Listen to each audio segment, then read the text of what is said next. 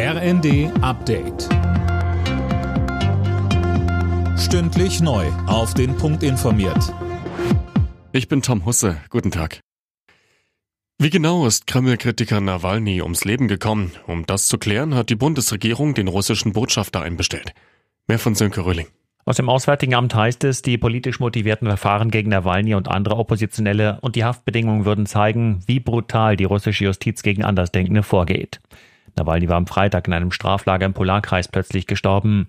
Die russischen Behörden weigern sich, seinen Leichnam herauszugeben. Nawalnys Team warf ihnen vor, den Oppositionspolitiker umgebracht zu haben und nun die Spuren verwischen zu wollen. Die EU-Außenminister haben einen Militäreinsatz im Roten Meer beschlossen. Ziel ist, Handelsschiffe vor Angriffen der Houthi-Rebellen zu schützen. Auch Deutschland will sich an der Mission beteiligen.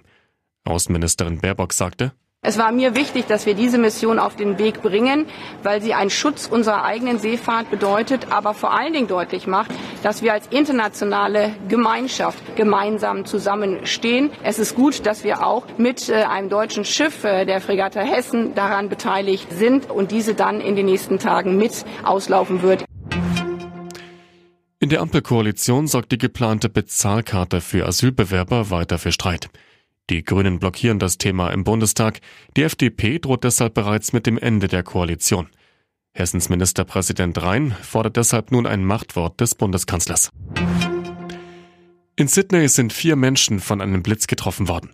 Die zwei Männer und zwei Frauen hatten bei einem Gewitter in der Nähe der Oper Schutz unter einem Baum gesucht.